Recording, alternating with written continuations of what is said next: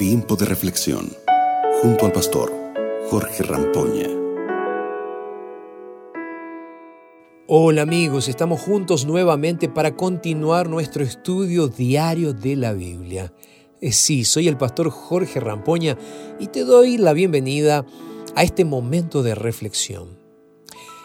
Esta vez vamos a estudiar el libro de los Salmos, un libro que nos ha dejado siempre tantas lecciones maravillosas. Elegí el Salmo 139, los versículos 23 y 24. Escucha lo que dice la Biblia. Examíname, oh Dios, y conoce mis pensamientos. Pruébame y conoce mi corazón. Y ve si hay en mí camino de perversidad y guíame en el camino eterno. Qué lindo mensaje, ¿verdad? Sabes, al estudiar el Salmo 139, he llegado a la conclusión de que estamos lejos de entender lo que realmente significa la omnisciencia de Dios. Pastor, ¿qué es la omnisciencia? Dios todo lo sabe. Inclusive a alguien puede pasarle este pensamiento, porque ¿será que Dios nos conoce realmente? ¿Será que Él nos conoce desde nuestro nacimiento? ¿Alguien te conoce desde tu concepción? ¿Algún amigo, alguna amiga? Bueno, tus padres, ¿verdad? Bueno, déjame decirte algo, Dios te conoce desde el momento de tu concepción hasta el último día de tu vida. Tú no le puedes ocultar nada a Dios. Ella sabe lo que vamos a decir, incluso cuando la palabra todavía no salió de nuestra boca. Dios es quien penetra nuestros pensamientos desde lejos. Queridos, es inútil oír de la presencia de Dios. Y ante todo esto, debemos muchas veces preguntarnos, ¿es bueno o malo tener a alguien que nos conoce tanto, de quien nada se puede ocultar? de quien no podemos huir. Ah, David, sí, David sabía quién era Dios. Esta es la razón por la cual profundizó su intimidad con Él. ¿Sabes hasta qué punto? Hasta el punto de ser considerado un hombre conforme al corazón de Dios.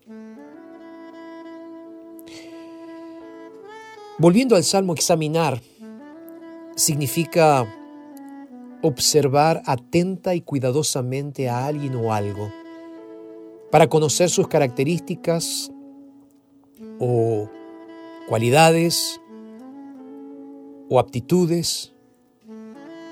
Conocer. Examinar es someter a alguien a un examen de aptitud o de suficiencia.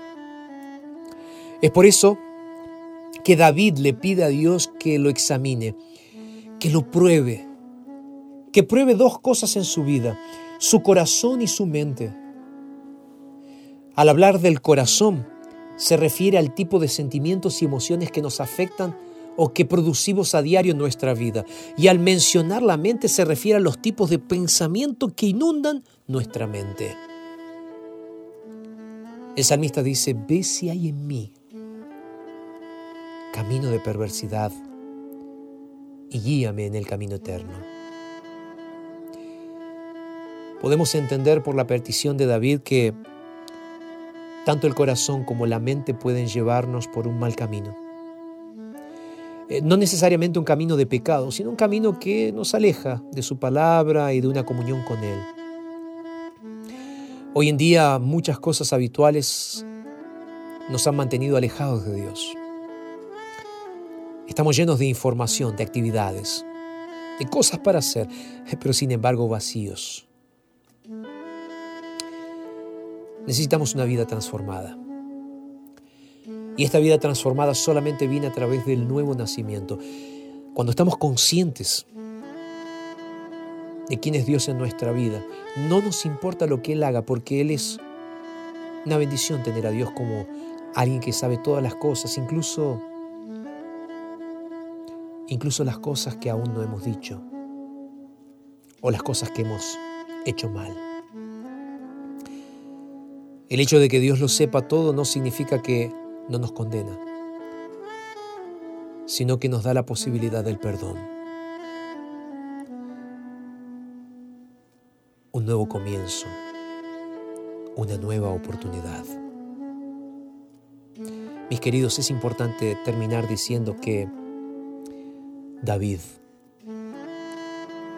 le pide al Señor que lo escudriñe, que lo estudie, que lo examine, que lo conozca, porque estaba seguro que por sus propios medios no podría ser salvo, pero por la misericordia de Dios podría serlo. Cuando Dios viene a tu vida, Él hace un diagnóstico profundo y real de toda tu estructura física, emocional y espiritual.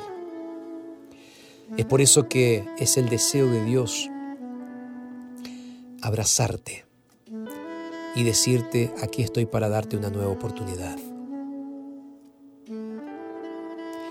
¿Qué es lo que Dios espera de ti hoy? Una entrega genuina y verdadera, una fe sincera y sin egoísmo, que pueda llevarte a rendirte a aquel o delante de aquel que todo lo sabe. Espero que en este día puedas hacer de esta entrega una realidad profunda para tu vida. Vamos a orar. Padre, muchas gracias por esta reflexión del día de hoy. Gracias por permitirnos estar juntos. Gracias por este mensaje y gracias por tu llamado.